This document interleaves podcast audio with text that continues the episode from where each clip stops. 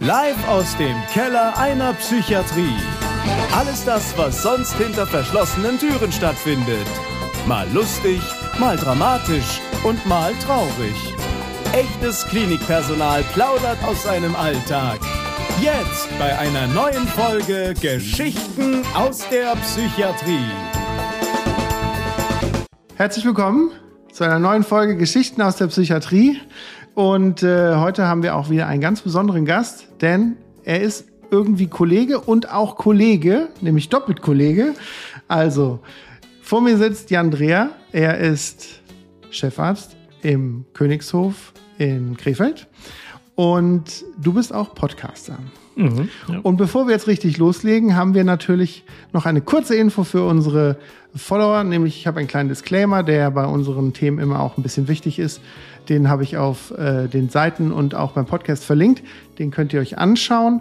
Und du hast dir heute auch ein Getränk gewünscht. Und ich habe vorher mit Kollegen drüber gesprochen, dass ja auch andere Kollegen, die schon hier waren und auch meine Kollegen, dass ich gesagt habe, was würdet ihr denn so trinken und so weiter. Und dann, ja, Wasser, Bier, vielleicht mal ein Gin Tonic oder so.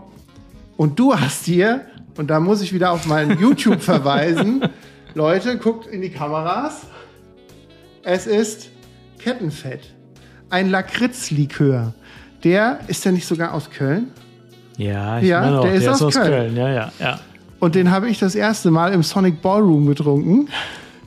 Du weißt, wo das ist, hinten Oskar Jäger Straße, so Richtung ja, Ehrenfeld. kann ich mir also vorstellen, was das ist. Okay, ja. Und äh, die haben mir dann diese faszinierende Story erzählt, als es dann hieß, ja, wie, wie, wie macht ihr den denn? Und dann sagt er, ja, wir kaufen einfach diese Haribo-Schnecken, diese Lakritz-Schnecken und schmeißen die in Wodka und lassen die einfach drei, vier Wochen da drin liegen und dann verkaufen wir das als Lakritzlikör. und scheinbar ist irgendwie diese Geschichte so weit gekommen, dass irgendeiner die Idee hat und hat gesagt, komm, wir machen daraus jetzt einen richtigen Likör. Und ich bin tatsächlich etwas überrascht, dass du dir das gewünscht hast. Warum hast du dir das denn gewünscht? Also die Geschichte ist ja heiß, das hatte ich noch nicht gehört. Ich kann es mir auch fast nicht vorstellen, weil das ja nicht nach Wodka schmeckt. Aber vielleicht ist es trotzdem so. Das war und wenn nicht, die erste Art von. Das kann, das kann natürlich auch sein. Wenn nicht, ist er jedenfalls ziemlich gut erfunden. Ich weiß nicht, ich mag eigentlich keinen Alkohol. Ich krieg wenig Alkohol runter. Also mal einen Kölsch kriege ich schon runter, aber Wein mag ich praktisch nie. Und auch härtere Sachen mag ich nie, aber ich mag Lakritz. Und hier schmeckt es ja eigentlich wirklich hauptsächlich nach Lakritz. Das mag ich schon. Es gibt noch zwei, drei andere Sorten, aber die schmecken oft mehr so nach Wodka oder so. Hier kann man sich vorstellen, ist eigentlich nur Lakritz. Und das mag ich gerne. Dann, Dann cheers. Prost, ich freue mich, Prost. hier dein Gast sein zu dürfen. Gerne. Ah, köstlich. Ist da Wodka drin? Ich weiß es nicht, aber die Assoziation auf die Haribo-Schnecken habe ich schon extrem. die ist Oder? Drin. Ja, das, da ist schon so. Ja. Man müsste eigentlich mal gucken, was da so, wie die das ja, machen. Ja Mac, mit kräftigem Salmiaksalz. Ja, das ist auf jeden Fall drin. Also, oder gibt ja auch diese Salmiak-Bonbons, ne? Da gibt's auch, wenn du so Lakritz magst, fällt mir da ein, in Köln gibt, Schrägstrich gab, ich bin mir nicht ganz sicher, ob die noch aufhaben, gab es die sogenannte Bärendreck-Apotheke. Bärenapotheke. Wir dürfen da Werbung für machen, weil die im Moment zu ist, schon seit einem Jahr. Das ist ein Pilgerort natürlich für jeden Lakritz-Junkie, zu denen ich mich zählen darf. Da gab es alles. Lakritz-Schokolade, Lakritz-Likör natürlich, Lakritz in jeder Anwendungsform. Das hat zu, aber es gibt einen anderen Laden, wo ich jetzt nicht weiß, wie der heißt, in Köln. Es gibt so Lakritz-Geschäfte und die sind super. Ja. ja. Also gestern hatte ich auch wieder ein bisschen Lakritz gegessen. Das war in so einer Katjes Tüte und ja. dann sortiert man die dann immer so ein bisschen raus und sagt, ja, die sind nicht schlecht, aber würde ich jetzt nicht alle so, dann vielleicht auch mal noch ein Gummibärchen dazwischen. man muss es schon mögen. Ich finde es äh, spannend. Ich habe es tatsächlich nicht oft getrunken, aber wir gucken mal, ob wir die Flasche leer kriegen. Ja. Bis wir in, in einer Stunde. Das ist so meine Tagesdosis. Also so viel geht. Also. Okay, okay, okay. Ähm, ja, ich habe mir natürlich noch ein paar Sachen rausgeschrieben, aber du darfst dich natürlich gleich auch noch mal genau selber vorstellen. Ähm, und würde ich mal damit anfangen, auf jeden Fall den anderen Teil, wo ich sagte, dass du auch Kollege bist, denn du hast auch einen Podcast und dein Podcast heißt Psychcast.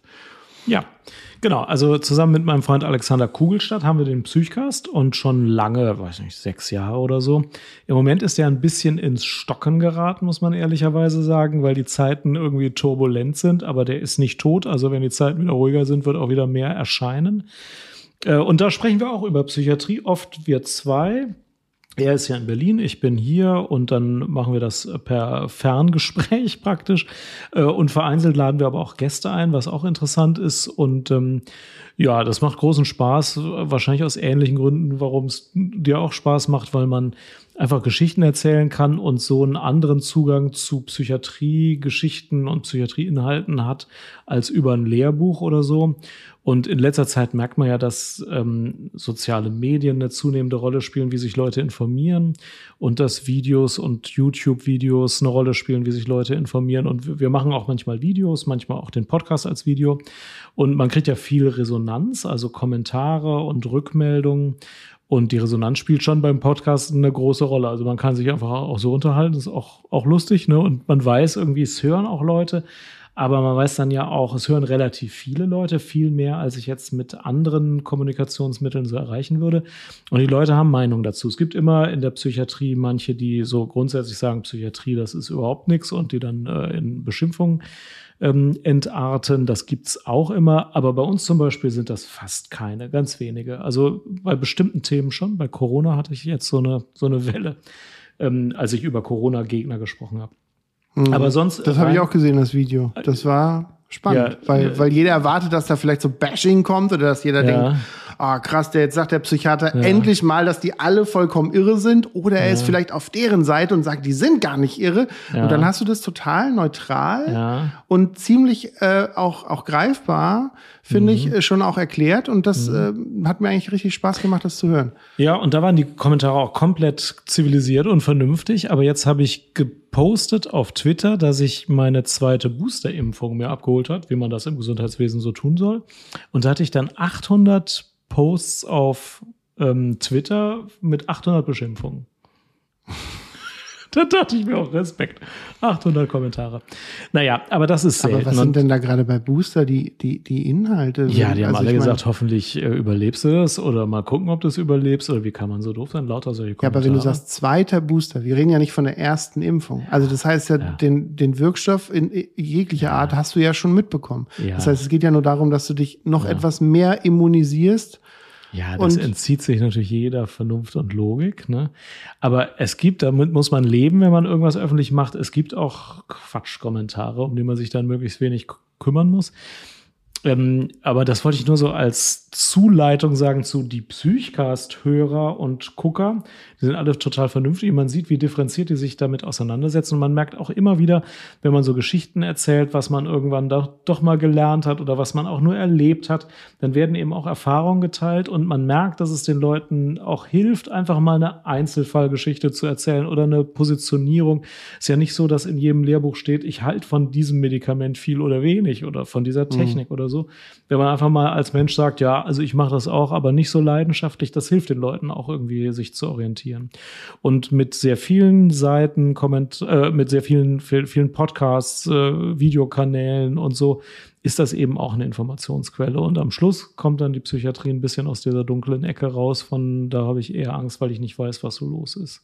Mhm. Das finde ich macht schon Spaß und ist gut. Gut ist auch, wenn man so ein bisschen Technik-Nerd ist, das mhm. muss man sein. Das muss ja. man sein, ja. Oft klappt es ja auch mit der Aufnahme, manchmal nicht. Ähm, dann kann man da ein bisschen Sachen verbinden. Ja, stimmt. Aber ja. du sagtest auch, äh, äh, zum, weil du jetzt gerade kurz Medikamente auch angesprochen hast, das ist auch so ein bisschen dein Steckenpferdchen, ne? Wenn ich das mal ja. so, weil deine Doktorarbeit lief da drüber und ja. auch, äh, du hast ja auch ein Buch geschrieben. Genau, Psychopharmakotherapie griffbereit. Und das, das Buch ist ich will jetzt nicht sagen aus dem Blog entstanden, doch ich kann sagen, es ist aus dem Blog entstanden. Ja, also im Blog habe ich versucht, Medikamente so darzustellen, dass ein junger Assistenzarzt, eine junge Assistenzärztin, die nichts weiß, was man der so praktisch sagen würde. Also hier, pass auf, das musst du so dosieren, das hat die Nachteile, aber in, bei den Patienten wirkt das ganz gut. Ich mag das gern, sowas. Und das gibt's in den normalen Lehrbüchern nicht so. Da wird zwar genau beschrieben, welches Rezeptorbindungsprofil das hat, auch von welcher Mindest- bis zu welcher Höchstdosis man das dosiert, welche 800 Nebenwirkungen auftreten, aber eine Einordnung was ist denn jetzt eine normale Dosis? Welche Nebenwirkungen sind jetzt wirklich häufig? Auf welche musst du wirklich achten? Und was machst du dann? Und ist das jetzt eines, das man in dem Fall gut einsetzen kann oder nicht? Solche Wertungen gibt es nicht so viel. Habe ich aber im im Blog geschrieben und dann hatte das relativ viel Resonanz. Und dann habe ich das zu einem Buch umgewandelt, wo man auch relativ praktisch erklärt bekommt, was man wirklich so wissen muss. Und ich finde, das ist so eine Wissensvermittlung, die mir Spaß macht. Das ist nicht die höchst wissenschaftliche. Also es gibt das Buch der Benka Tipius, das ist praktisch die mhm. Bibel der Psychopharmakologen. Bibel, genau. Da steht auch alles drin. Ich lese das auch mit großer Leidenschaft. Äh, ich denke mir immer, einer, einer muss es ja lesen und es dann übersetzen in äh, die richtige Welt. Aber da steht halt alles drin und das ist zu viel Information. Damit kann man dann mhm. als Anfänger jedenfalls nichts anfangen. Bei Spezialfragen braucht man das. Die stehen dann auch in meinem Buch nicht drin, diese Informationen, die man für Spezialfragen manchmal braucht braucht. Aber eine Einordnung, das ist ganz hilfreich. Und ähm, ich dachte am Anfang, das sei nur für Ärztinnen und Ärzte interessant. Das ist überhaupt nicht so. Patientinnen und Patienten lesen das Buch, hören den Podcast. Angehörige, Richter, Sozialarbeiter, alle möglichen Leute, die mhm. irgendwas mit Psychiatrie zu tun haben. Und es gibt ganz viele Leute, auch ich gehöre dazu, die sich immer gedacht haben, du musst eine Zielgruppe definieren. Es kann nicht für Ärzte und Patienten die gleichen Informationen geben. Äh, mein Freund Alex, das darf ich sagen, weil wir das im Podcast auch immer wieder besprechen, war auch immer wieder stärker als ich der Meinung, wir müssen uns auf eine Zielgruppe festlegen. Wir haben das aber nie getan äh, und es gibt überhaupt keine Probleme. Manchmal, wenn ich sehr speziell werde, hören halt die Patienten weg. Und manchmal, wenn ich sehr Grundlegendes sage, hören halt die Ärzte weg und nach 60 Sekunden wird es dann wieder interessant. Mhm. Und ich finde es eine relativ gute Erklärung. Ich bin auch der Meinung, so viel äh, riesengeheimes Wissen gibt es eh nicht. Also man muss es auch einem Assistenzarzt von null bis vollständig erklären und dann können auch alle anderen zuhören. Ich mache da keinen Unterschied. Ich wüsste aber auch nicht, wo ein vernünftiger Unterschied verlaufen würde. Mhm. Ja. ja, ich, ich finde auch die ähm, man das so praxisnah auch erklärt. Manchmal mhm. auch so, dass, dass es so greifbar wird oder dass, dass, dass man ähm, die Sachen so, so, so auch aufdröselt. Also ich kann da so ein bisschen aus meinem Nähkästchen plaudern. Der Punkt ist nämlich, dass, dass auch äh, Psychopharmakotherapie jetzt im pflegerischen Bereich auch mein Steckenpferdchen mhm. tatsächlich ist. ja. Und ähm, das ähm, hat sich äh, auch so ergeben, dass ich damals auch speziell Arzneimittelweiterbildung auch ein bisschen gemacht mhm. habe und dann ähm, mir so auf die Fahne geschrieben habe, für die, für die Azubis sozusagen mhm. immer mhm. denen so eine Art Medikamenteneinführung zu mhm. machen. Und das hat dann darin gegipfelt, dass ich bis vor Corona, das hatte sich ja dann durch die ähm, durch das Homeschooling und so ein bisschen geändert, aber das bis vor Corona dann halt auch wirklich für die äh, Psychopharmakotherapie für die Azubis bei der Uniklinik mhm. Ähm, auch zuständig war als Dozent sozusagen, ne? dass ich da mhm. gebucht wurde und dann mhm. denen halt auch so aus pflegerischer Sicht dann ähm, erklärt habe, wie, wie das funktioniert und so. Und ich, ich habe das immer bei dir, ich meine, das kennst du selber, wenn die Leute sagen, ja, was für Medikamente gibt es in der Psychiatrie? Ja, so Antidepressiva irgendwie so und ich weiß jetzt auch nicht. Und ja. dann und dann sagst du immer, ja, eigentlich ist es ziemlich einfach. Also, mhm. wenn man, wenn man weiß, dass man halt auf die Krankheiten bestimmte Medikamente geben kann mhm. und, und nach so vier, fünf, sechs Stunden, die ich dann dort gebucht bin, mhm haben die dann auch die Erleuchtung und dann ist es auch wirklich nicht schwer, finde ich. Ja, richtig. Und das ist ein super wichtiges äh, Vorgehen.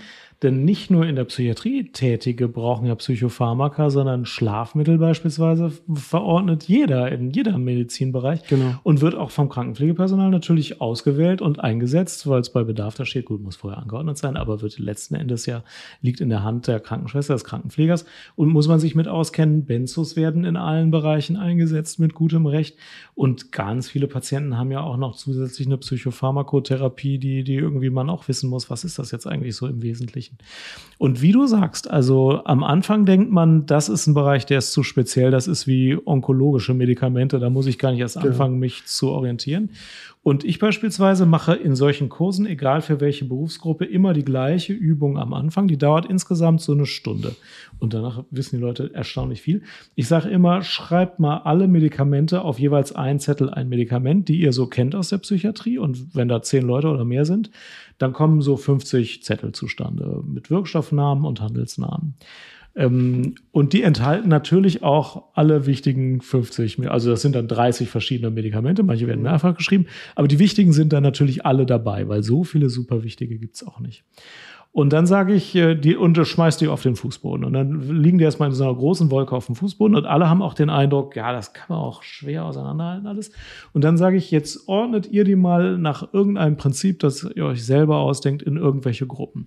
Und dann entstehen ganz natürlich die Gruppen, wo wir denken, wir müssen die erst beibringen. Antidepressiva, Antipsychotika, Schlafmittel, Beruhigungsmittel. Es, es, gibt dann noch Phasenprophylaktika, da helfe ich manchmal, mhm. aber diese Gruppen entstehen von selbst. Das weiß auch jeder.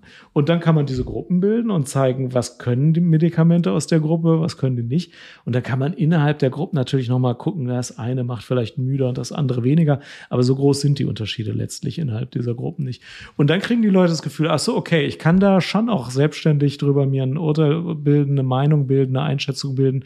Was ist das für ein Zeug und worauf muss ich da vielleicht achten und wie kann ich das einsetzen? Mhm. Und das bringt schon viel, wenn man da mehr Sicherheit im Umgang hat. Das ist schon wichtig, das beizubringen.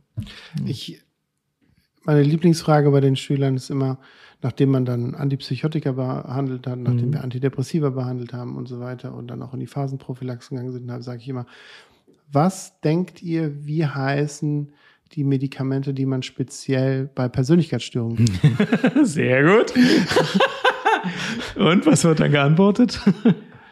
Ja, manchmal, wenn wir die Sedativa noch nicht betrachtet haben, mhm. dann kommen Benzos als Antwort. Ja, nachvollziehbar. Ja. Und ähm, dann stottern sie letztendlich nur rum mhm. und dann kommt da auch nichts mehr. Und ja. dann sage ich das auch richtig, weil da ist eigentlich auch faktisch auch nichts. nichts. Genau. Und dann habe ich gesagt, ja. das Einfachste, ich meine, das ist jetzt so ein bisschen lax erklärt, aber ich sage immer, das Wort Persönlichkeitsstörung. Das muss man sich einfach mal auf der Zunge zergehen lassen. Persönlichkeit. Also meine Persönlichkeit ist gestört. Was ist meine Persönlichkeit? Meine Persönlichkeit ist scheinbar auch mein Charakter. Mhm. Das heißt, ich habe so eine Art Störung, Störungsbild in meinem Charakter. Und wann wird der Charakter ausgegeben? Ja, wenn man halt auf die Welt kommt, geboren wird und danach halt in der Erziehung und auch in den Lebensumständen, was man mhm. mitbekommt und natürlich auch was in den Genen drin steckt. Und das ist dann das, was meinen Charakter bildet. Und sage ich, und sage ich dann immer so Lachs, wenn du halt ein Arschloch bist, da gibt's keine Pille für. Das ist richtig. ja, das ja. soll jetzt keine Leute denunzieren, die jetzt spezielle Persönlichkeitsstörungen haben, aber einfach nur, um das zu erklären. Ja. Sag ich, wenn du eine bestimmte Persönlichkeit hast, dann gibt es ja keine Pille gegen irgendwas. Ja. Es gibt ja keine Pille gegen Narzissmus oder gegen histrionisches Bild oder gegen anarkastisches ja. Bild oder was auch immer, ja. Ja. Und das ist auch ein ganz wichtiger Punkt der Aufklärung. Ich bin der Meinung, dass Psychopharmaka in der richtigen Indikation wenn sie richtig gewählt sind, richtig dosiert sind, sehr wohl sehr viel helfen können. Das weiß man, wenn man einmal einen Psychotiker gesehen hat, der durch ein Neuroleptikum seine Psychose losgeworden ist. Und es gibt auch andere Medikamente, die gut wirken. Aber es gibt auch sehr viel Einsatz von Psychopharmaka, die überhaupt nichts bringen, außer Nebenwirkungen. Und mhm. gerade, du sprichst die Patienten mit Persönlichkeitsstörungen an, wenn jemand eine Borderline-Störung hat, kommt er üblicherweise mit acht verschiedenen Substanzen, alle viel zu hoch dosiert, ohne großen Nutzen oft. Also manchmal kann ein Medikament vielleicht noch einen Nutzen bringen und ein Bedarfsmedikament kann auch was bringen, aber vieles bringt auch nichts. Das, das Lustige daran ist, gerade weil du das sagst, das deckt, ich meine, klar, wir reden einfach von der gleichen Sache, aber das ist trotzdem so, dass wir ähnliche Erfahrungen gemacht ja. haben, obwohl wir uns vielleicht gar nicht kennen. Das ist schon faszinierend. Ich sag, ich mache das nämlich nicht mit den Zetteln, sondern ich sage ja. denen, mein Ziel ist es, dass ihr am Ende meines Kurses oder am Ende meiner mhm. Stunden hier als Dozent die Diagnose zuhalten könnt und anhand der Medikamente rauskriegen, was er wohl für eine Krankheit hat. Sehr und dann kommen wir zu dem Spezialfall Borderline-Störung, sag ich. Ja. Wenn der ein Antidepressivum hat, ein Antipsychotikum Richtig. hat, eine Phasenprophylaxe, Richtig. Sedativa und Schlafmittel, dann ist es ja. zu 99 Prozent ein Borderline. Ja, und das ist lustig und es ist wahr und es ist super traurig. Und es ist ja. wirklich so. Und es ist in jeder deutschen Klinik, in jeder Klinik auf der westlichen Welt, würde ich sagen, ist das ein großes Problem und das ist wirklich so. Ja. Ich, ich denke, eine Sache, die ich auch den Schülern immer sage und ähm, die kann die ganze Sache so ein bisschen relativieren und vielleicht auch verständlich machen, warum wir das so ein bisschen lustig auch sehen, ist, dass ich immer sage, das, was wir jetzt oder was ich euch heute beibringe, das ist so State of the Art, was vielleicht gerade so ist. Da mhm. ist vielleicht ein Medikament noch schneller auf dem Markt, was ich jetzt noch nicht benennen kann. Mhm. Aber so ungefähr das, was wir gerade machen. Und ich habe mhm. gesagt, wenn wir uns alle hier in 200 Jahren wieder treffen würden, mhm. Dann würden wir über die Scheiße lachen, die ich euch erzähle. Ja, ja, ja, natürlich. Wenn wir jetzt über das 18. Jahrhundert nachdenken und da die Medikation sehen, dann denken wir auch, wie kann man das damals gemacht haben? Ähm, ich glaube, wir sind jetzt näher an der biologischen Wahrheit dran. Also ähm, wir werden nicht mehr so drüber lachen wie über den Aderlass. Aber ich glaube nicht, dass wir Antidepressiva noch genauso einsetzen werden in 100 Jahren, wie wir es jetzt haben, in Ermangelung von Alternativen. Ähm, ich glaube, dass wir spezifischer vorgehen bei den einzelnen Patienten, erstmal bestimmte Untersuchungen zur Verfügung haben, die uns sagen, welches Medikament in welcher Dosis wirkt. Da haben wir jetzt so einige Möglichkeiten, aber noch nicht so sehr viel.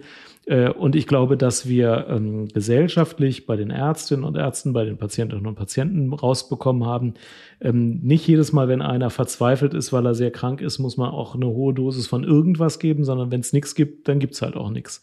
Ähm, das ist aber eine Disziplin, die man auch erstmal üben muss. Ähm, Medikamente können Sachen, aber es gibt viele Probleme der Psyche, die sich durch Medikamente nicht verbessern lassen, auch nicht durch Antidepressiva. Und da sind auch wir nicht so stark drin, oft zu sagen, wir können ihnen mit Pillen nicht helfen wir müssen die Lösung woanders suchen. Ja. Manche sind da natürlich stark. Und es ist auch alles kein neuer Gedanke, aber in den Kliniken ist das immer noch sehr stark so, wenn man ähm, eine junge Frau ist, die eine Trennung hinter sich hat und der Beruf wackelt gerade und man ist deswegen verzweifelt, dann ist die Gefahr, dass man ein Antidepressivum kriegt in der Klinik relativ hoch. Obwohl es in meinen Augen in der Mehrzahl der Fälle in so einer Situation nichts bringt. Ja. Mhm. Ähm, aber es gibt jetzt schon auch viele Kliniken, aber das ist viel besser schon als vor 15 Jahren, die sagen, nee, wir machen hier Psychotherapie, wir machen auch wirklich Psychotherapie. Das ist stationär gar nicht so gut zu organisieren. Es sieht auch anders aus als Psychotherapie draußen und wir können auf Medikamente verzichten und vielleicht gibt es irgendwas, was den Schlaf mal drei Wochen verbessert und dann hören wir aber auch damit wieder auf. Das ist jetzt schon viel besser möglich.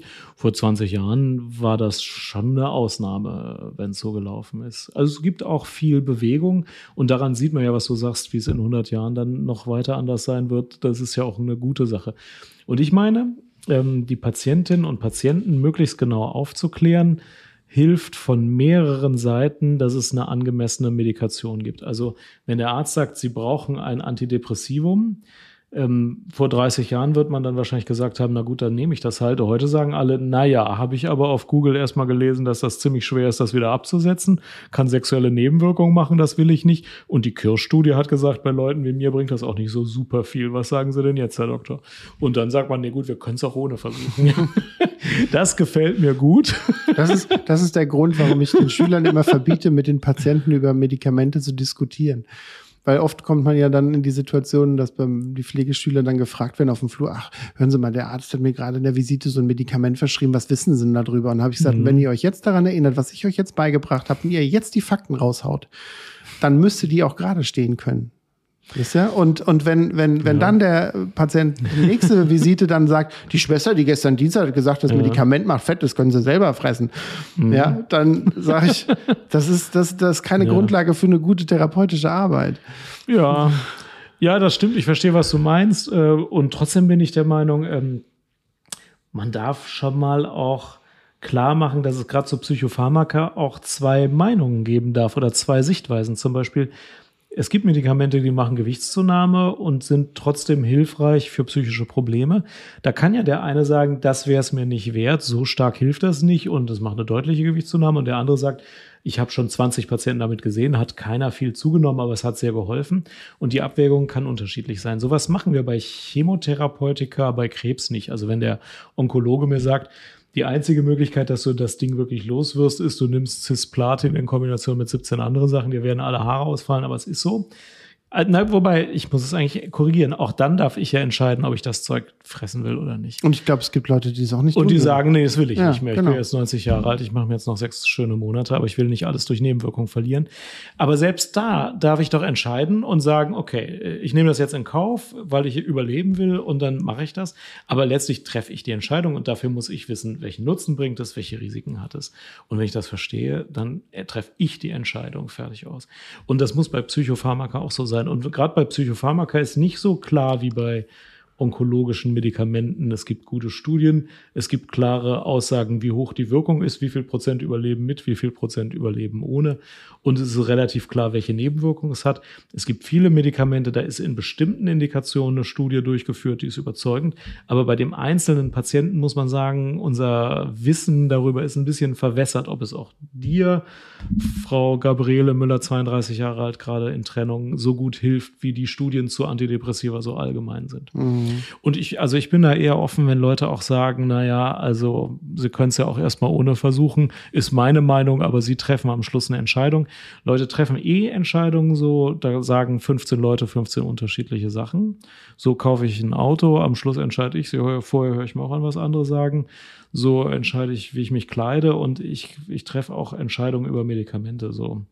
Und ja, das ist auch in Ordnung. Ist, deswegen sagte ich auch diese Aussage, sie muss den den Mann bei der Argumentation stehen können, weil, ähm, wie du schon sagst, manche Leute reagieren auf bestimmte Dinge. Also wenn wir jetzt irgendein Medikament eben sagen, das kann Gewichtszunahme machen, mhm. dann ist es bei manchen Leuten, die dann sagen, nee, ist mir Wurst, und manche mhm. Leute sagen, nee, das ist für mich ein richtiges Kickoff-Argument. Äh, mhm. Und, und wenn man dann aber halt auch diese Wertigkeit im Sinne von wie oft, also wie wie oft kann diese Nebenwirkung auftreten, halt mhm. halt auch argumentiert.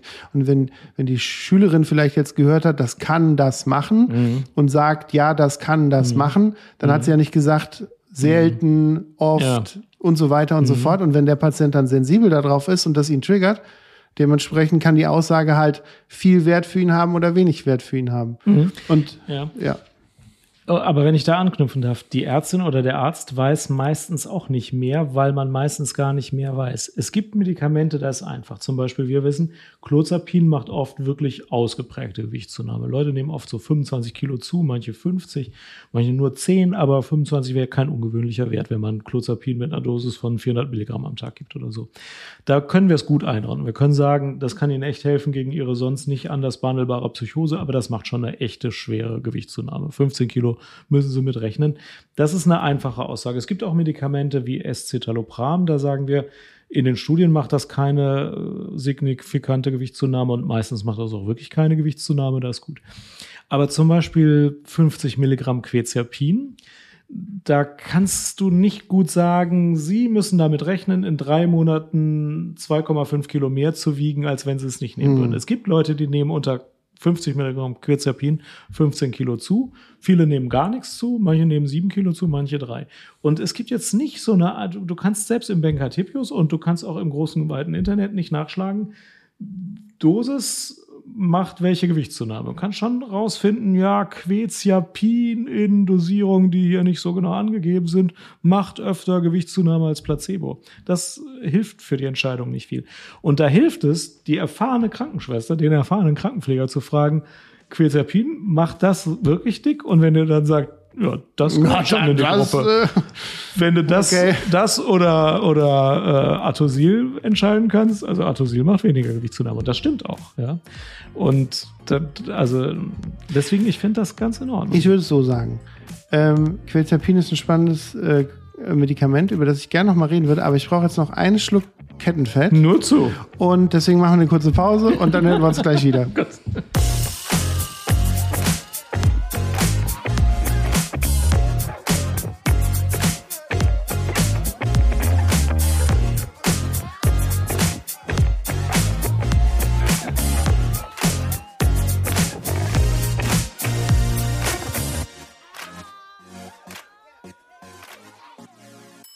So, da sind wir wieder. Ich, neues äh, Glas, neues Glück. Neues Glas, neues Glück. Kettenfett. Ich hoffe, dass nachher, wenn wir dann so nach einer Stunde oder so, dass die Flasche halb leer haben, dass wir so. Äh, und ja, da wollte ich noch so sehr Schieber was sagen. Ja. Voll chaotisch. ähm, ich, äh, wir hatten gerade kurz in der Pause drüber gesprochen, und zwar hatten wir als letzten Satz ja Quetiapin gehabt. Du sagst Quetiapin, ich sag Quetiapin. Ich weiß ja. auch gar nicht, was da richtig stimmt. Ne? Ja, das ist wie Chirurgie und Chirurgie. Das eine klingt in den Ohren des einen schlimm, das andere in den Ohren des anderen. Was ich immer faszinierend finde, ist, dass ähm, bei Quetiapin die ist ja so ein bisschen die eierlegende Wollmilchsau der Psychiatrie. Die haben ja Zulassung in Antidepressiva, als Antidepressiva, sie haben Zulassung als Antipsychotika und ich meine auch als Phasenprophylaxe. Richtig. Und da können wir sagen, es gibt ein Medikament, das auch zwei Indikationen abdeckt. Aspirin hilft gegen Schmerzen und es hilft auch ein bisschen, dass man weniger Herzinfarkt äh, Wiederholungsrisiko hat. Also es ist nicht ganz ausgeschlossen, dass eine Substanz sowas kann.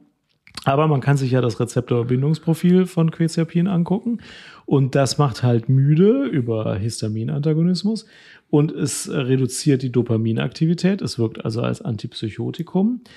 Ähm, und dann hört es pharmakologisch für mich persönlich auf. Natürlich weiß ich, dass es Zulassungsstudien gibt, die zeigen, dass es auch zur Verstärkung der Behandlung einer Depression wirksam ist, wie man sowieso wahnhafte Depression gut äh, und regelmäßig mit einem Antipsychotikum zusätzlich behandeln kann.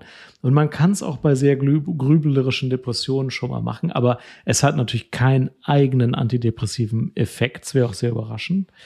Und das mit dem Phasenprophylaktikum, da gibt es auch eine Zulassungsstudie und ich weiß nicht, wer mich verklagen würde, wenn ich sagen würde, das kann ich mir pharmakologisch gar nicht erklären. Was? Das ist ja, äh, ich meine, das kann man sich ja selber ergoogeln. Ähm, die ersten, die das Medikament rausgebracht haben, war ja AstraZeneca gewesen. Ja. Und wir hatten da mal einen Vertreter, das ist schon wirklich lange mhm. her. Das ist jetzt nichts, keine neue Geschichte, das ist schon mhm. lange her. Und da war halt auch, ähm, weil das ja auch immer ein großes Thema in der Psychiatrie ist, Depotgaben. Ja. Und dann habe ich den, den Pharmavertreter gefragt, wäre es nicht gut, wenn das Medikament wirklich so gut hilft? Und das es hilft ja auch da, wo es helfen soll. Mhm. Hilft es ja auch. Mhm. Ey, es ist ein gutes mhm. Medikament. Finde ich. Also mhm. auf jeden Fall. Und ähm, da habe ich ihn gefragt, wäre es nicht gut, das auch mal als Depot rauszugeben? Mhm. Und dann hat er ganz lax geantwortet und hat gesagt, die Moleküle des Medikaments wären so groß, die würde ich noch nicht mal durch eine Spritze durchkriegen. ja, gut. Das kann man so sehen. Also es gibt auch falschen Umgang mit Pharmaka immer dann, wenn der Eindruck erweckt wird, es hilft gegen etwas, wogegen es nicht wirklich hilft. Und man hat oft den Eindruck, dass während der Zeit der, des Patentschutzes ähm, die Werbung äh, das Ziel hat, Ärzte dazu zu bringen, das wirklich sehr häufig einzusetzen. Und wir kennen alle Geschichten, dass Medikamente zu häufig in Indikationen eingesetzt worden sind, wo sie nicht hingehören. Ein gutes Beispiel sind die Opiate in Amerika. Da ist einfach sehr viel Werbung gemacht worden, teilweise auch mit dem Argument, dieses Opioid macht nicht abhängig und hilft bei Schmerzen. Und dann wurde es viel eingesetzt und natürlich machte es abhängig. Natürlich hatten dann sehr viele Menschen sehr viele Probleme. Jetzt äh, kennen wir alle die Ausgänge dieser Vergleiche vor amerikanischen Gerichten wo die Firmen auch entsprechende Zahlungen leisten mussten, weil das einfach unangemessen war. Und auch in Deutschland und auch mit Psychopharmaka muss man aufpassen, dass man nicht unangemessene Wirkungen äh, beworben kriegt und äh, vermutet und dann einsetzt, wo es nichts hilft. Und ich bin auch der Meinung, dass Quetiapin nicht gut ähm, beworben wurde am Anfang. Denn es ist ein mittelpotentes Neuroleptikum, finde ich. Es macht schon in hohen Dosierungen eine antipsychotische Wirkung. Es hat aber auch viel sedierende Wirkung. Und es wird nicht so häufig gegen Psychosen eingesetzt. Manche Patienten kriegen es. Da braucht man so 800 Milligramm, 600 bis 1000 oft Milligramm. Dann hilft es auch gegen Psychosen, aber das wird da selten eingesetzt. Es wird ja meistens zum Schlafen eingesetzt, gegen Grübeln und zum Beruhigen. Da hilft es auch, ja, über die sedierende Komponente, oft so in Dosierung von 25 bis 75 Milligramm. Aber man muss sich klar machen, auch in dieser Dosis verändert es den Dopaminstoffwechsel und das hat erhebliche Nebenwirkungen, zum Beispiel Anhedonie oder Bewegungsstörungen. Es hat zusätzlich eine anders vermittelte möchtest du, Entschuldigung, möchtest du Anhedonie kurz für meine Hörer? Anhedonie ist Lustlosigkeit, wenn ich zu nichts mehr Spaß habe und überhaupt keine Motivation mehr habe, irgendwas zu tun. Denn für Motivation brauche ich Dopamin und Quetiapin blockiert das wie alle Antipsychotika und ich finde deswegen, dass das oft mit Kanonen auf Spatzen geschossen ist. Das ist aber natürlich so beworben worden, da kann man jede Depression mit lindern, da kann man Grübeln verhindern. Ja klar, wenn die Leute schlafen, grübeln sie nicht mehr. Und ähm, das hilft total gut zum irgendwie runterkommen. Aber es ist da oft nicht das beste Medikament, weil es zu weit geht, weil es auch was am Dopaminstoffwechsel macht, was es nicht tun sollte. Also ich finde, ich setze Quetiapin auch nicht selten ein. Ähm, aber ähm, es gibt auch viele Indikationen, wo ich der Meinung bin, das geht auch milder. Und dann bin ich persönlich mhm. der Meinung, soll man es milder halten. Und Mhm. so, Gerade in der unredagierten Version ist es ja auch viel, für viele Patienten, die das hochdosiert bekommen, die dann immer sagen, boah, das ist, macht mich echt müde auch. Deswegen gibt uns ja auch oft die höhere Dosis abends. Ja, ja, und da fallen auch wirklich viele in Ohnmacht bei dem Unretardierten, weil es einfach den Kreislauf kaputt macht. Also nicht kaputt macht, aber weil man dann einfach, äh, Mhm. wenn man aufsteht, der Blutdruck nicht ausreicht und man dann umfällt. Ich, mir fällt eben noch ein, weil wir das so in der Pause gerade besprochen hatten. Die Leute wundern sich natürlich, was machst du hier? Du bist ja Podcaster und bist irgendwie Chefarzt und, und jetzt reden wir über Medikamente. Wir sind der Meinung, dass wir beide, zumindest haben wir es in der Pause gerade so besprochen, dass wir beide so ein bisschen steckenfertige Medikamente haben und in meinem Podcast noch gar nicht so oft über Medikamente gesprochen worden sind. Und deswegen zur Erklärung, wenn wir uns ein bisschen heute an Medikamenten und Stories zu Medikamenten aufhalten, nicht verwundern, dass es also heute so ein bisschen, was wir herausgearbeitet haben, was wir machen. Und da fällt mir auch in dem Zusammenhang, und ich, ich hoffe und ich bin mir 100% sicher, dass du mir wahrscheinlich direkt einen kompletten Aufsatz ins Ohr nageln könntest, wenn ich sage, dass es eine Geschichte zum Thema Medikamente in der äh, Historie der Psychiatrie gibt, die so spannend ist, ähm, dass sie eigentlich auch mal zumindest hier angerissen werden sollte. Und ich sage einfach nur Prozac. Ja. Prozac ist ein SSRI, der in Amerika große Furore gemacht hat, weil es ja ein Antidepressivum ist und man kann es gegen Depressionen einsetzen. Es ist bei schweren Depressionen auch unstrittig hilfreich, genauso wie Citalopram und andere Medikamente. Es wirkt gegen Depressionen. Aber die Geschichte hinter Prozac ist nicht, dass es gegen Depressionen wirkt, sondern die Geschichte in Amerika ist, dass es praktisch jedem empfohlen wurde, um seine Leistungsfähigkeit zu verbessern, um besser drauf zu sein, um sein Leben besser meistern Takes zu können. your winter blues away. So. Das ist das, wie es beworben wurde ja auch. Ja, und die Leute haben das wirklich wie Smarties verschrieben. Und ähm, natürlich hilft es einem nicht, dass man ein glücklicheres Leben führt. Wenn man keine Depression hat, helfen Antidepressiva auch nicht. Ja, das ist wie wenn ich keine Mandelentzündung habe und Penicillin nehme. Was soll denn dann schon groß passieren? Dann geht auch keine Mandelentzündung weg. Die Nebenwirkung von Penicillin, die Diarrhoe, die habe ich trotzdem, wenn ich Penicillin nehme ohne Mandelentzündung. Und beim Prozac, das hat auch Nebenwirkungen. Das hat äh, sexuelle Nebenwirkungen, also reduzierte Empfindlichkeit der sexuellen Schleimhäute. Das ist nicht ganz leicht absetzbar, also es macht nicht abhängig im eigentlichen Sinne, aber wenn man versucht, es abzusetzen, dann fühlt man sich unwohl, als hätte man eine Grippe, kriegt man so Brain Zaps oft, also viele Patienten, und denkt, nee, es geht mir nicht gut ohne das Medikament. Das sind aber Absetzerscheinungen.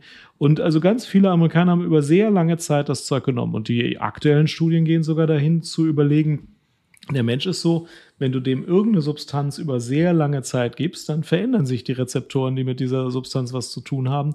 Das kennen wir von langjähriger Opiatabhängigkeit, das kennen wir von langjähriger Alkoholabhängigkeit. Das Gleichgewicht kann sehr wohl durcheinander gebracht werden. Wir sagen ja immer, nee, also Antidepressiva stellen das chemische Gleichgewicht wieder her. Das ist aber nicht die ganze Wahrheit mutmaßlich nach ein paar Jahren Konsum, also Konsum schon negativ verhaftetes Wort, nach ein paar Jahren äh, Nutzung, Gebrauch, ändert sich möglicherweise was im Gehirn und es ist auch aus diesem Grund nicht mehr ganz einfach zurückzukommen zu das Zeug setzt sich ab. Und das ist sicherlich äh, zu breit verschrieben worden. Insgesamt ist immer noch so in Amerika, dass da viel mehr Psychopharmaka verschrieben werden, sowohl zu Erwachsenen als auch noch schlimmer bei Kindern. In Deutschland wird relativ vernünftig bei Kindern Psychopharmakotherapie gemacht. Da wird eigentlich nur dann was verschrieben, wenn es relativ unstrittig ist, dass das jetzt echt Mhm. nötig ist. Ja, in Amerika nicht so. Da wird sehr großzügig verschrieben. Und das äh, wundert mich auch nicht, dass viele deswegen Psychopharmaka in einem sehr kritischen Licht sehen, denn diese Verschreibung sehe ich auch in einem sehr kritischen Licht. Ja, das ist schlecht, das so zu machen. Es hatte ja auch eine Zeit lang gar nicht die Zulassung überhaupt, wo es in Amerika wirklich schon wie Bonbons verteilt wurde. ja. Theoretisch hat sich Europa ziemlich lange davor Okay. gesträubt, überhaupt eine Zulassung rauszugeben, Mhm. weil es ja auch, verbessere mich, wenn ich falsch liege, aber da gab es ja auch diese sehr selten beobachteten, äh, spontanen, raptusartigen Durchbrüche von Aggressivität, wo dann auch Väter ganze Familien ausgelöscht haben, was dann am Ende eventuell auf die Gabe des Prosex zurückzuführen war, habe ich mal gelesen. Also es ist so, dass man sich daran auch festgehalten hat, ne? dass, dass dann auch gesagt wurde, okay, wenn wir jetzt auch nicht 100 Prozent wissen und das wollen wir ja nicht so da haben. Mhm. Also ich kenne diesen Zusammenhang selber jetzt nicht so genau fürs Prozac, aber bei allen SSRI kann es Phasen in der Behandlung geben, ähm, wo mehr innere Unruhe auftritt. Oft in den ersten Behandlungswochen und diese innere Unruhe kann schwer aushaltbar sein. Und da ist sehr wohl vorstellbar, dass jemand auch irgendwie mal die Verhaltenskontrolle verliert. Ähm, das ähm, ist nicht nur beim Prozac so. Das muss man auch wissen. Also SSRIs allgemein. Ja, das kann es geben. Das ist nicht häufig. Ich kenne keinen einzigen Fall aus meiner einzigen Behandlungspraxis, wo das zu einem Problem wurde. Mhm. Aber ich weiß, dass ähm, innere Unruhe stark werden kann. Ja. Spannend, auf jeden mhm. Fall. Äh, ja, ich habe auch noch eine Geschichte äh, zum Thema Medikamente, weil, wie gesagt, das ist ja auch so ein bisschen mein Steckenpferdchen. Und ähm, Medikament, um was es bei mir ging, oder um bei mir geht, ist äh, Zirtyl. Mhm. Und was ich ganz fasziniert, also das ist eher so eine Sache, die ich, wie soll ich sagen, die fand ich, die fand ich erstaunlich, aber halt auch erschreckend. Das ist halt auch manchmal so dieses, wie viel Medikament braucht ein Patient, dass es ihm gut geht oder nicht gut geht. Und ich ähm, kenne äh, aus der Klinik, aus einer anderen Klinik, wo ich vorgearbeitet habe, den Fall von einer Frau, die hat einen Behandlungsvertrag gehabt. Also das heißt, die hatte auch einen Betreuer und der Betreuer hatte halt einen Behandlungsvertrag mit der Klinik gemacht und die war sehr, sehr, sehr, sehr schwer psychotisch gewesen. Mhm. Ähm, und da gab es halt ähm, auch noch nicht so flächendeckend die Depotmedikamente, weil es halt auch schon eine Zeit lang her war. Also klar, ein Ziatildepot hätte es jetzt gegeben in dem Fall, aber das war ähm, ähm, auch nicht so ihr Ding, das hatte sie nicht so vertragen. Und die hatte in dem Behandlungsvertrag drinstehen gehabt, dass sie eine Woche lang, wenn sie zur akuten Aufnahme in einem ganz, ganz, ganz schweren Krankheitsverlauf, also wenn sie wirklich am Ende ihrer Kräfte war und, und die Psychose voll eingeschlagen ist und sie dann wieder in die Klinik musste, dass sie pro Tag für eine Woche, für sieben Tage einfach wie so ein, so ein, so ein Push von dem Medikament kriegen sollte. Und dann haben die ihr pro Tag 400 Milligramm Ciatyl gegeben. Mhm. Und ich habe die dann, da war die vielleicht so drei Tage da gewesen und bin auf dem Flur entgegengekommen. Sie lief wirklich fix und fertig, auch wegen dem Medikament halt aus. Ich meine, für Leute, die jetzt das zum ersten Mal in Ciatyl 400 Milligramm ist schon eine ziemliche Dosis. Ich weiß gar nicht, was Höchstdosis ist, aber es ist auf jeden Fall, es kratzt ziemlich dran. Ähm, und dann habe ich sie so angeguckt und sie guckte so auf den Boden und sagte, na, wie geht's Ihnen so? Und dann guckt sie nur so hoch, wirklich wie bei The Walking Dead. Und sagt, schon ganz schön viel. Mhm. Und es tat mir so leid, aber als ich sie dann später auch, als es dann wieder ein bisschen reduziert wurde, das Medikament, und sie wirklich auch wieder am Gesunden war, mhm und dann mit ihr gesprochen habe und habe gesagt, wie empfinden Sie das? Und dann hat sie gesagt, das ist eine ganz, ganz schlimme Woche, sagt mhm. sie, weil sie sich total eingeschränkt fühlt mhm. durch das Medikament. Aber aus ihrer eigenen Erfahrung gibt es kein anderes Medikament, was mhm. ihr so helfen könnte und dass sie auch so viel brauche, weil wenn man dann mit so eher entspannteren Dosen rangeht, dass man ihr halt nur 100 am Tag gegeben, 100 Milligramm am Tag gegeben hätte, sagt sie, dann wäre sie gar nicht wieder auf den Boden der Tatsachen gekommen. Mhm. Und das ist, das mhm. fand ich so faszinierend, wie die wirklich mich anguckte und wie, wie so ein Zombie über den Flur geschlurft ist und was so wirklich mhm. dieses, dieses, dieses erschreckende Bild der Psychiatrie, was man ja eigentlich vermeiden will und was, was mhm. ja auch überhaupt nicht gang und gäbe ist. Aber dass sie dann wirklich, wirklich so angucken, so, schon ganz schön viel. Ja, ich finde, das ist eine Geschichte, die, die sehr gut deutlich macht, dass es eben in der Psychiatrie Krankheitsbilder gibt, die so schlimm sind, zum Beispiel eine akute Psychose, die sehr ausgeprägt ist, äh, dass man wirklich auch sehr froh ist, dass es Medikamente gibt, die das wegkriegen. Und ähm, wenn es das jetzt nebenwirkungsfrei gäbe, dann wäre es ja gut. Aber eine schwere Psychose muss man meistens mit Medikamenten behandeln, die eben auch Nebenwirkungen haben können. Und wenn das dann klappt, dass dann nach einer Woche diese schwere Psychose zu Ende ist, dann ist das ja gut. Aber man erkauft sich das dann mit einem gewissen Preis, den es hier in dem Fall wert ist. Und gleichzeitig wird auch deutlich, also die jetzt nicht zu behandeln, diese Patientin, das wäre noch schlimmer gewesen. Und jemanden, der nicht eine schwere Psychose hat, dem jetzt 400 Milligramm Ciatyl am Tag zu geben, das wäre auch ein schlimmer Fehler. Also man muss schon genau gucken, welche Erkrankung habe ich, welche Dosis, welchen Medikamentes brauche ich, über welchen Zeitraum. Und äh, wenn es dann hilft, diese Erkrankung zu behandeln, dann ist es gut. Es gibt auch viel nebenwirkungsärmere Medikamente natürlich. Die werden dann unkritischer verschrieben, aber diese nebenwirkungsreichen, da muss ich eben wirklich genau an jedem Tag neu entscheiden, braucht der dieses Medikament in dieser Dosis. Hm. Ja, interessant. Mhm. Ziemlich faszinierend fand ich das. Mhm. Ähm, ich habe gesehen, weil wir ja bei Stoffen und so ein bisschen über Medikamente auch reden, so weiter, du hast mal eine Spezialfolge auch über Cannabis gemacht. Mhm. Und ich hatte mal einen Patienten gehabt, hm, wie sage ich das jetzt? Verständlich, sage ich jetzt mal, der ist wie auf Cannabis hängen geblieben. Mhm. Und der war ziemlich jung, als der ziemlich viel Cannabis konsumiert hat. Also der war vielleicht 14 oder so. Und, und das sind ja viele Jugendliche, die, die auch so früh damit auch in Berührung kommen, wenn mhm. die dann die ersten Rauchversuche mhm. machen, dann die älteren Kumpels dabei sind und so weiter und so fort. Und der wurde dann 18 und hat halt weiterhin ziemlich viel konsumiert und dann, vielleicht kannst du mir so ein bisschen vielleicht auch noch erklären, wie ich das zu bewerten habe. Der war, der wirkte geistig zurückgeblieben, was er nicht so war. Das heißt, er war kognitiv so von der Merkfähigkeit, auch so von, von den Bedürfnissen, die er so hatte. Also manche sagen ja, ich möchte eine Ausbildung machen und muss dann, äh, keine Ahnung, und heute will ich mir was Leckeres kochen und äh, wo wohne ich eigentlich, in welcher Wohnung. Dem ging es einfach nur darum, dass er gegessen hatte mhm.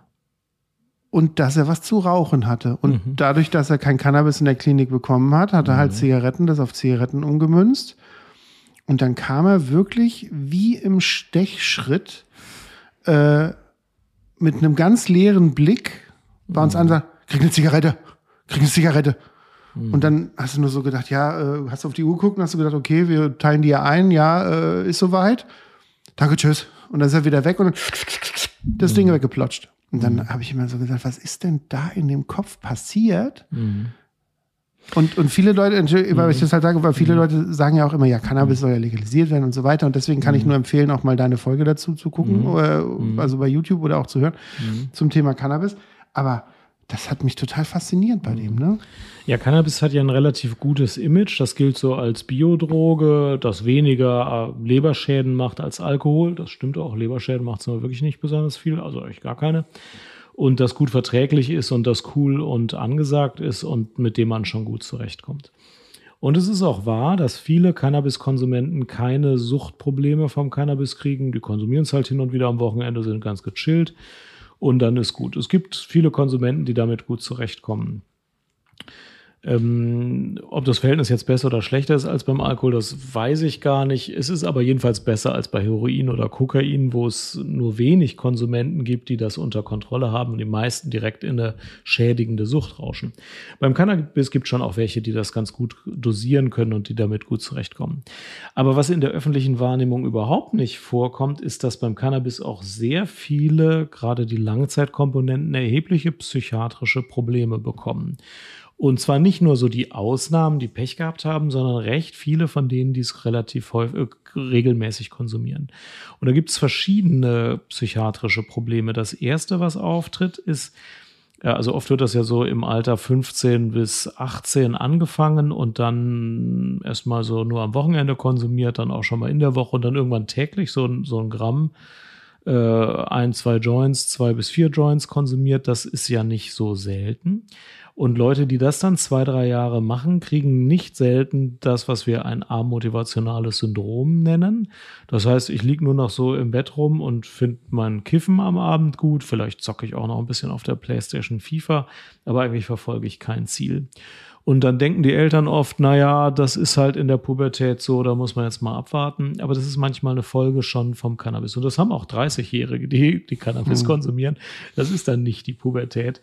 Ähm, und das amotivationale Syndrom kann einem ganz schön im Weg stehen, weil das oft junge Männer, manchmal junge Frauen haben, die eigentlich anfangen sollten, eine Berufsausbildung zu starten, ein Studium zu machen. Das klappt aber alles nicht, wenn man sich nur ums Kiffen kümmert und sonst nur auf dem Sofa hängt. Ähm, das ist das eine Problem. Das zweite ist, Cannabis kann äh, Psychosen auslösen und das ist kein Spaß. Das können schwere drogenintoxiziert, äh, drogeninduzierte Psychosen sein. Ähm, das hat man bei Cannabis, man hat das noch stärker bei synthetischen Cannabinoiden, äh, dass die Leute knallpsychotisch werden und wochenlang auf geschlossenen Stationen richtig krank sind und mit dem Einsatz von Antipsychotika dann langsam wieder darunter kommen, aber manchmal dauert das auch ewig, bis das abklingt. Und was auch viele in der Öffentlichkeit nicht so auf dem Schirm haben, ist, wenn man dann aufhört, täglich zu kiffen, dann gibt es oft nach vier Wochen eine Absetzpsychose. Also Cannabis macht im Gehirn ja bestimmte Sachen. Es gibt ja keine Cannabinoidrezeptoren im Gehirn, damit man sich bekiffen kann, sondern für die Regulation von Neurotransmittern. Auch Dopamin spielt in diesem Regelkreis eine Rolle. Und wenn ich Cannabis absetze, nach einem regelmäßigen Konsum, dann verändert sich der Dopaminstoffwechsel so, dass viele eine Psychose kriegen. Und auch diese Entzugspsychosen sind oft wirklich schwer, wo die Leute wieder wochenlang auf einer geschlossenen Station viele Neuroleptika brauchen, um wieder auf die Spur zu kommen. Und diese so Sachen sind viel häufiger, als es in der Öffentlichkeit so gesehen wird. Und Psychiater kennen das Cannabis vor allem wegen dieser Komplikation. Und deswegen finde ich schon, muss man ähm, darüber auch aufklären. Ich bin am Ende, wenn man dieses Video guckt, dann hört man das auch, sehr wohl für die Legalisierung, weil ich es gut finde, wenn die ganzen Jugendlichen nicht mit Dealern in Kontakt treten müssen, sondern von einer halbstaatlichen Stelle da qualitätskontrollierte Stoffe kriegen und wenn sie zu bekifft sind, kriegen sie nichts. Und weil man damit schon auch experimentieren kann, ohne dass man sofort im Gully endet, äh, in der Gosse endet. Aber ähm, das ist keine sicher verträgliche Biodroge, das muss man auch klar sagen. Also für mich persönlich, ähm, ich sehe das ähnlich wie du und ich würde sogar so weit gehen, dass ich sage, wenn ich mir eine Droge aussuchen müsste, mhm. dann würde ich Alkohol verbieten. Auch unser Kettenfett. Ja, das äh, wäre auch klug. Ich trinke noch schnell einen Schluck. ähm, einfach, weil weil auch für den Umgang und auch mhm. mit den, mit den äh, ähm, Gefahren, die da hinten noch nachrutschen, sozusagen mhm. beim Alkohol oder eben beim mhm. Cannabis, dann kannst du beim Cannabis, gibt es, wie du schon sagst, auch mhm. Psychose und so weiter, auch schwerwiegende Nebenwirkungen des Cannabis, ähm, also Nebenwirkungen in Anführungsstrichen, mhm. also was es halt machen kann. Aber ähm, du kannst einfach anders und vielleicht besser und vielleicht auch erfolgreicher damit umgehen, als wenn du wirklich bei Alkoholikern, die, ich meine, wir haben 75.000 Alkoholiker-Tote im Jahr oder so, ja. Ähm, an Cannabis sterben höchstens Leute, wenn sie Lungenerkrankungen oder Lungenkrebs bekommen durchs mhm. Rauchen. Mhm. Aber es ist nicht so, dass man, dass man direkt vom, von dem direkten Cannabisgebrauch verstirbt. Mhm. Und ähm, im Umgang auch mit den Patienten äh, auf den Stationen, äh, muss ich so platt wie es klingt sagen. Also ich habe lieber äh, einen Zugang, der cannabisabhängig ist, dem ich dann abends noch eine Pizza bestellen muss und der ansonsten sagt, äh, gerne rauchen, mhm. äh, anstatt ein, ein mhm. Alkoholiker mit Suchtdruck, der mir ein Tür durch die Glas, äh, einen Stuhl durch die Glastür schmeißt, weil Ey, also er raus will. Ne? Das ich stimme dir da komplett zu. Die gefährlichsten Suchtstoffe sind sicher das Rauchen und der Alkohol. Dann kommt vielleicht irgendwann Cannabis und Heroin und Kokain und Amphetamine sind, was die Anzahl und die Schwere, also wenn man Anzahl und Schwere der Nebenwirkungen oder der Folgewirkungen multipliziert, ähm, die stehen dahinter. Das zeigen auch die Drogenberichte, weil einfach Alkohol so häufig bei so vielen Menschen zu schweren Schädigungen führt und Rauchen auf eine andere Art auch. Das wird ja jetzt langsam weniger. Ähm, dass das also von der Menge her die schwerere ähm, äh, schwere oder schädigendere Droge ist. Und du hast recht, die meisten, die mit Cannabis Probleme haben, wenn sie dieses amotivationale Syndrom haben, sind relativ angenehm im Umgang. Ich glaube, wenn mein Kind das hätte, würde ich mir auch große Sorgen machen. Aber wenn es eine Alkoholabhängigkeit hätte, würde ich mir auch große Sorgen machen. Ähm, und ähm, man kann ja auch mal gucken, in so einer 150-Betten-Klinik, wie viele Patienten mit welcher Sucht sind denn da? Ich würde mal sagen, von 150 Betten belegen psychiatrische Kliniken 15 mit Alkoholabhängigkeit, vielleicht ein mit einer drogeninduzierten Psychose, dann noch drei mit einer Opiatabhängigkeit, wo gerade eine Beikonsumentgiftung durchgeführt mhm. wird, was relativ ruhig und friedlich abläuft. Und Ecstasy kommt äh, nur ganz selten und kurz in die Klinik. Also Alkohol ich belegt hier Zeit. 15 Wenn ich Leute, die haben keine Zeit. Sagen, lass mich in Ruhe, ist zu langweilig hier. Aber Alkohol belegt ständig 15 Betten in der Klinik. Ne? Hm, genau. Also das muss man, das muss man schon in die richtigen Verhältnisse tun. Aber der, der, der kulturelle Umgang in Deutschland mit Alkohol ist ja bedauerlicherweise extrem Boah, gut. Ich will da Also- ehrlich gesagt gar nicht mit anfangen. Boah. Also nicht, weil ich Alkohol verteidigen will, aber das Ja. ist so, als wenn ich mit dem Bayer über Bier diskutiert ob Ja, das ja. Sinn macht. Ich glaube, dann ja. sitzen wir hier noch Stunden am Tisch. ja. In dem Kontext möchte ich gerne noch einen Schluck Kettenfett trinken. Wir machen noch eine kurze Pause und dann hören wir uns gleich wieder. Und dann habe ich noch eine interessante Frage zum Thema Cannabis. So machen wir es.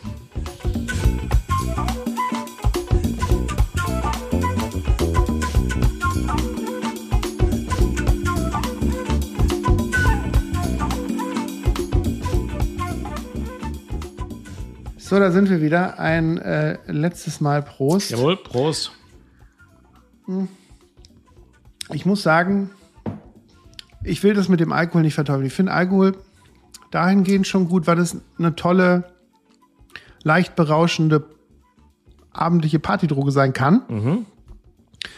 Und man diesen Rausch ja auch, warum auch immer, gut findet. Entweder um irgendwie Probleme loszuwerden, die man natürlich mit Alkohol nicht los wird, aber die man dann kurzzeitig betäubt.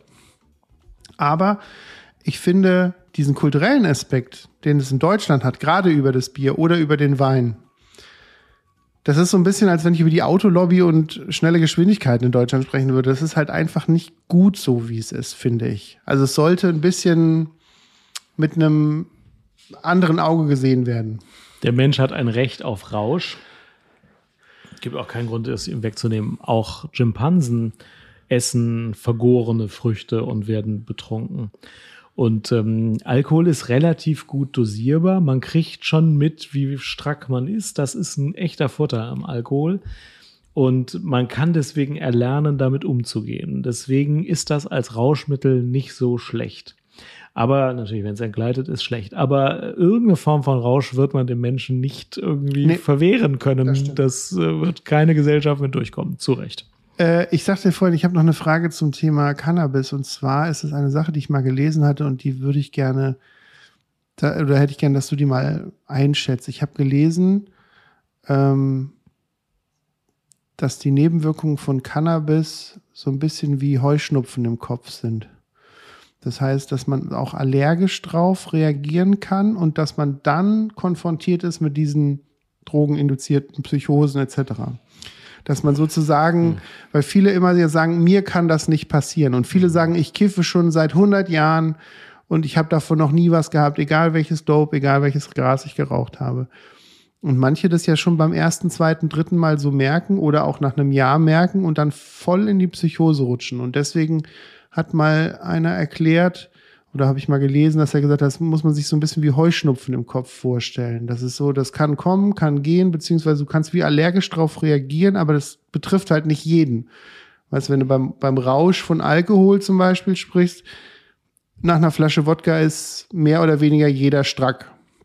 Aber du kriegst ja nicht automatisch nach zwei Jahren Cannabiskonsum safe eine Psychose.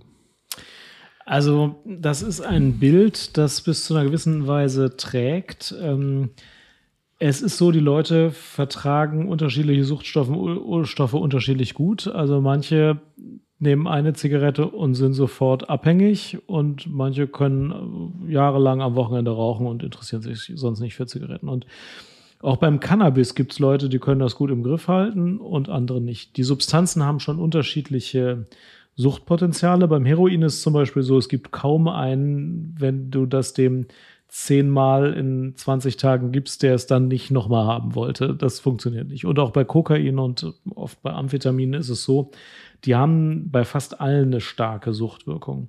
Beim Cannabis ist es ähm, zwischen diesen Substanzen und, und äh, sagen wir mal, Gummibärchen.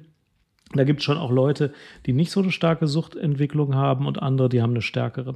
Das Bild mit dem Heuschnupfen ist aber ja so ein bisschen, als würde der Regelfall sein, dass ich es gut vertrage. Und wenn ich jetzt Pech habe, wäre es praktisch eine Krankheit, dass ich dann eine, eine drogeninduzierte Psychose kriege. Das finde Genau. ich, das ist so ein bisschen nicht ganz treffend. Also ähm, das Zeug verändert ähm, die, die, die, den Stoffwechsel im Gehirn am Cannabinoidrezeptor und der hat eine Wechselwirkung mit dem Dopaminrezeptor. Rezeptor und das löst Psychosen aus, wenn das aus dem Gleichgewicht kommt. Also das ist nicht ein Unglück und ein Unfall, wenn das passiert, sondern Aber es passiert auch nicht jedem, oder? Ah, ja, doch. Also wenn, wenn du ein synthetisches Cannabinoid in einer viel zu hohen Dosis intravenös spritzt, kriegt jeder eine Psychose. Okay.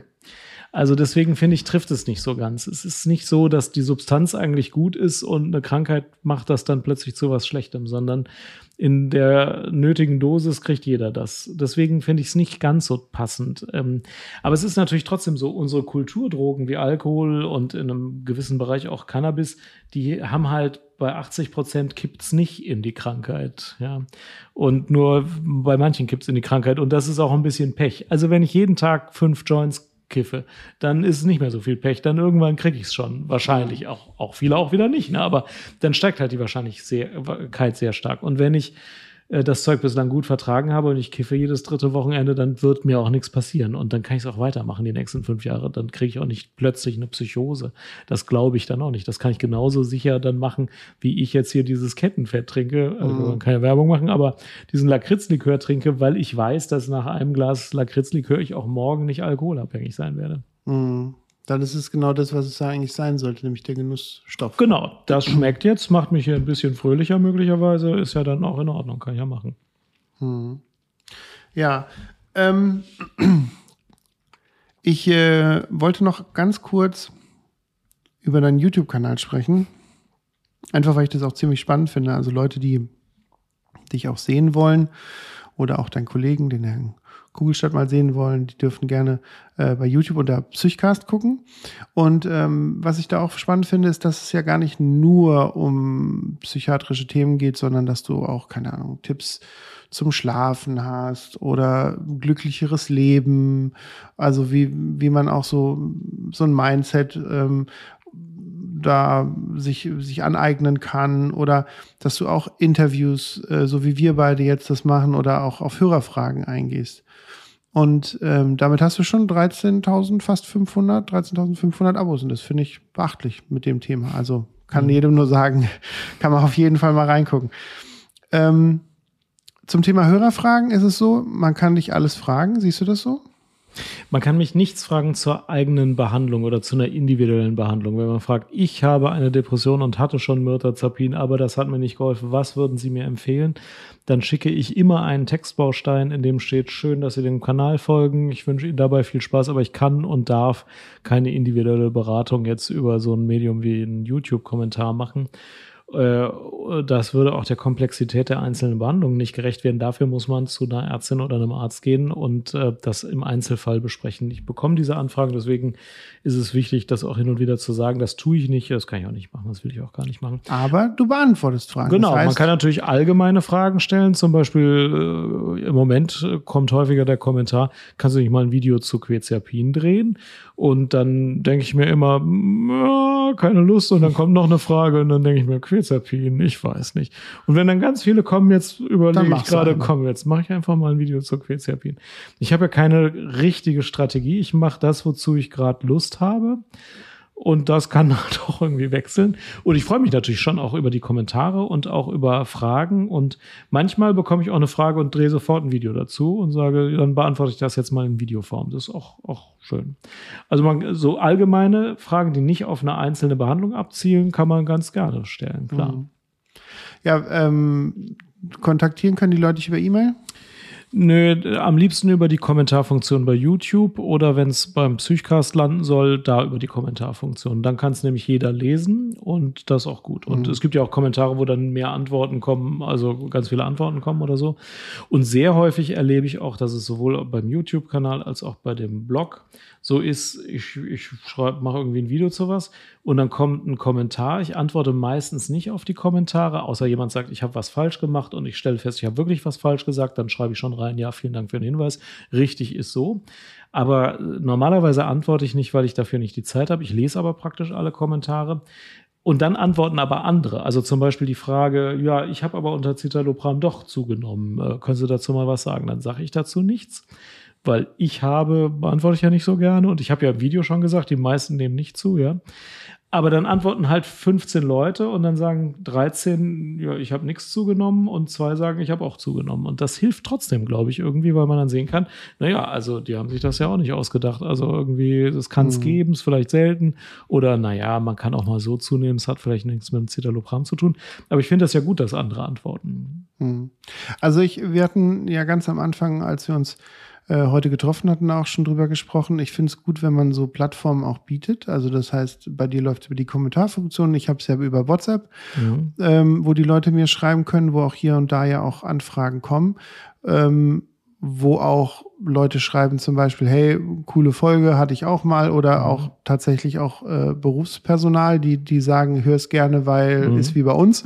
Mhm. So.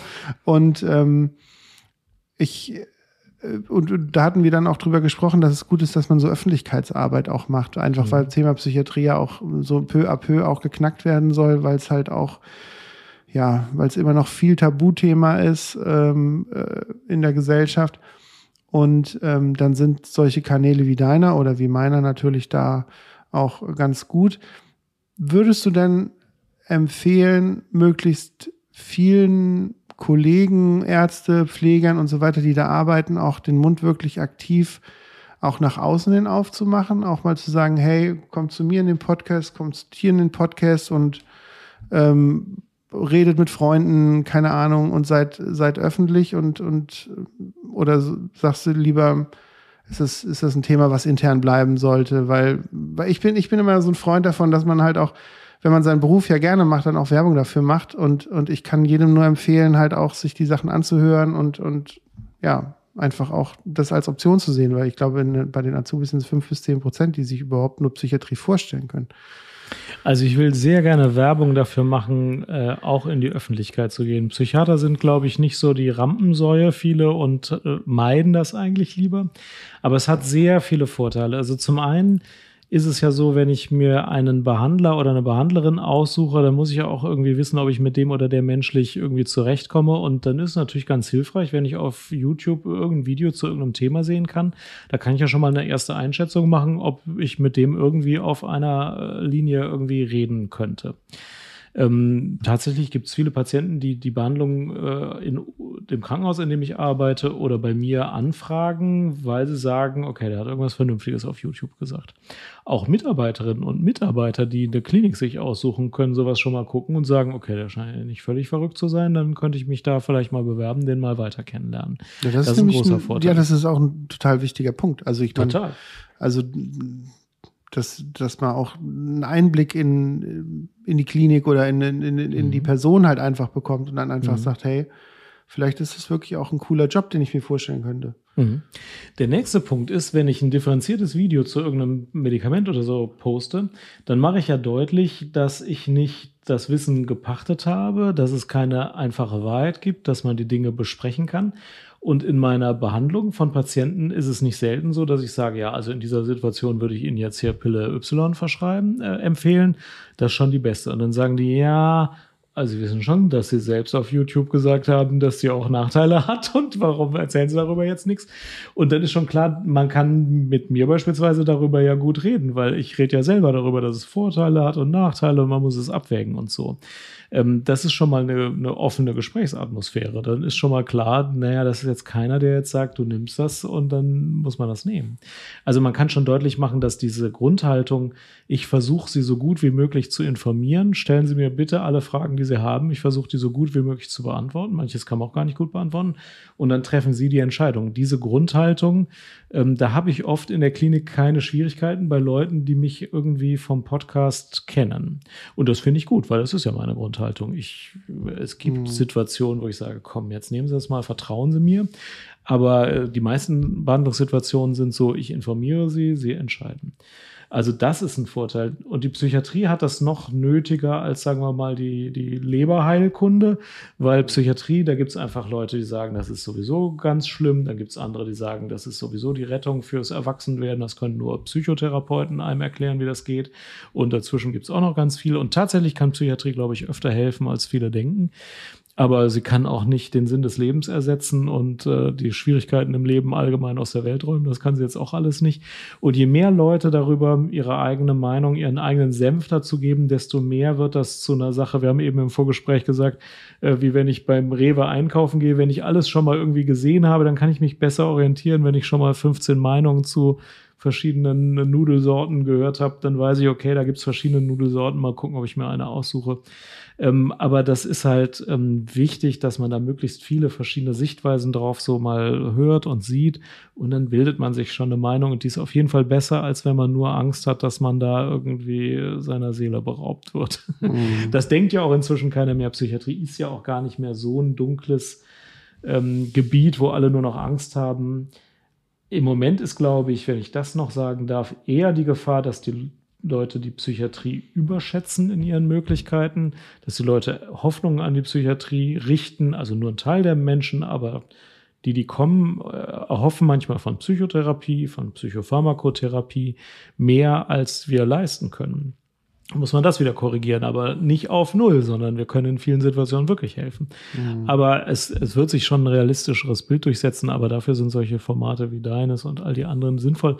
Und ich empfehle jedem, das zu machen. Ich finde das gut. Ja. Sehr gut. Ähm, im, Im Zuge der fortgeschrittenen Zeit ähm, würde ich mich auf jeden Fall jetzt so ganz langsam schon mal bei dir bedanken. Aber ich habe noch eine letzte Frage an dich, die ich mir heute aus, ausgesucht habe. Die habe ich hier auch auf den Zettel geschrieben. Okay. Eine schwierige Frage. Ähm, und ich, ich fand aber, dass die zu dir und deinem Beruf stand, also beziehungsweise, dass du halt auch aktiv in der, in der Psychiatrie auch arbeitest und jetzt kein Betroffener, also kein Patient bist oder irgendwie Angehöriger oder so, sondern dass du halt dort arbeitest und halt auch den Podcast hast. Deswegen fand ich die Frage gut. Was denken andere über dich, was gar nicht stimmt? Also ich verstehe die Frage. Ähm, ich glaube, das, was ich da so veröffentliche, dient eher dazu, dass ich gar nicht so sehr missverstanden werde. Also ich habe eher das Gefühl, das, was ich da so erzähle, das ähm, dient eher dazu, dass ich besser verstanden werde in dem, was ich so tue dass das mit der Funktion des Chefarztes einer psychiatrischen Klinik einhergeht, da denken sich wahrscheinlich viele, das passt doch nicht so richtig gut. Der muss doch da Pillen verschreiben. Das ist doch dessen Aufgabe als Chefarzt einer psychiatrischen Klinik. Da kann er ja nicht ständig sagen, ja, weiß ich nicht, in dem Fall Psychotherapie hin und her. Kann man besser ohne Pillen machen. Ähm, aber die Wahrheit ist halt, dass wir auf vielen Visiten mehr Pillen absetzen als ansetzen und äh, dass wir in der psychiatrischen Klinik, und das machen ja alle so, nicht nur mit Pillen arbeiten. Das ist halt die Wahrheit. Und deswegen ist das ein Missverständnis, das will ich gerne, da will ich gerne Irritation auslösen und äh, hoffen, dass die Leute sehen, nee, das ist nicht die Aufgabe des Psychiaters, mhm. jedem irgendeine Pille da in die Ohren zu stecken, sondern wenn es hilft, ja, ich, sonst aber nein. Zu Verständnis, glaube ich, was ich auch den Schülern immer erklärt hatte in dem Kontext ist, ähm, dass wenn man versucht, die Inhalte und die Arbeit in der Psychiatrie zu erklären, was da mhm. passiert, was da gemacht wird und wie das gemacht wird und auch was es so stigmatisiert und auch so ungleich zu einer Chirurgie macht, wenn mhm. man es von außen betrachtet, ist einfach nur das Klientel in schweren Krankheitsphasen wirkt abnorm. Mhm. Das ist das, was zum einen Ängste schürt, aber auch Irritationen macht. Das heißt, einen Psychotiker zu sehen und zu sagen, ja, der ist krank, genauso wie ich mir nach einem Skiunfall einen Oberschenkelhalsbruch anschaue. Dazu muss man erstmal in der Lage sein, um diese Differenzierung hinzubekommen, dass das das Gleiche sein könnte im Sinne von, das ist eine Krankheit, mhm. das ist eine Krankheit oder das ist passiert, das ist ein Unfall mit einer Krankheit einhergehend und das ist eine Krankheit. Ähm, und das andere ist, und das sage ich, und ich glaube das einfach auch, und das, das haben, verstehe ich auch so, dass die, dass die Psychiatrie seit dieser Zeit, als die ersten Medikamente auf den Markt kamen, Ende der 50er Jahre, dass die Psychiatrie darauf gebaut hat und gesagt hat, wir haben endlich Medikamente, mhm. so wie es in der Schmerztherapie ist, wo dann irgendwann die Medikamente kamen und dass man sich ich will nicht sagen ausgeruht hat, aber aufgrund der Erfolge, die damit auch gefeiert wurde, einfach das auch zum Steckenpferdchen gemacht hat und gesagt hat, hey, wir haben endlich Medikament, jetzt nehmt sie doch auch. Und dadurch bekommt man halt, wenn man in der Psychiatrie arbeitet, immer auch so ein bisschen den Stempel von diesem Pillenrumschmeißer. Ja, wir wollen alle zu Zombies machen und wir wollen alle hier, dass sie alle Pillen nehmen, Pillen, Pillen, Pillen.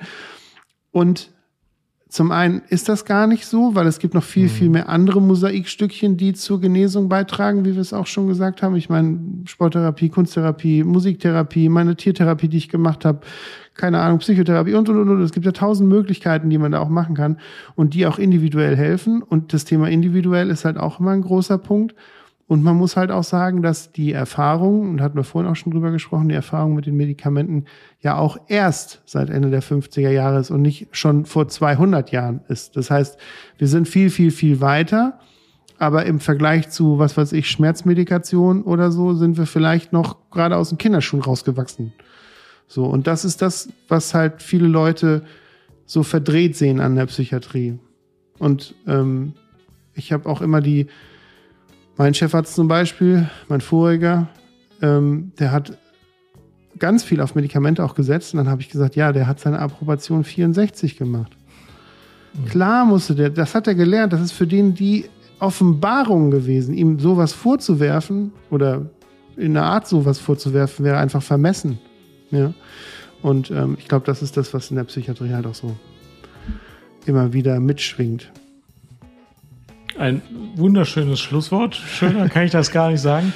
Ich fange mal an, mich bei dir zu bedanken für den Lakritzlikör. Dafür, Den du ich- dir gewünscht hast. Den ich mir gewünscht habe. Dafür, dass ich hier an eine frühere Arbeitsstätte zurückkommen konnte. Wir sitzen hier im Bettenlager, Im Bettenlager. der Uni. Ja. Äh, und also im Bettenlager habe ich nicht so viel gearbeitet, aber schon im Zimmer nebenan und in den Stationen darüber habe ich gearbeitet. Wir haben ein paar Erinnerungen schon besprochen. Vielen Und Dank. wir haben uns knapp verpasst. Also Ja, richtig. arbeitend Ja. sozusagen. Ich bin Sechs sechs Monate. Monate. später gekommen, als du gegangen bist. Genau. Vielen Dank dafür. Vielen Dank, dass du gekommen bist und ähm, sag ganz liebe Grüße an deinen Kollegen Kugelstadt. Ja. Und ja, vielleicht komme ich mal vorbei bei dir in Krefeld und guck mir deine Klinik mal an. Sehr gerne. Herzlich willkommen dabei. Ja. Bis dann. Tschüss. Okay. Ciao.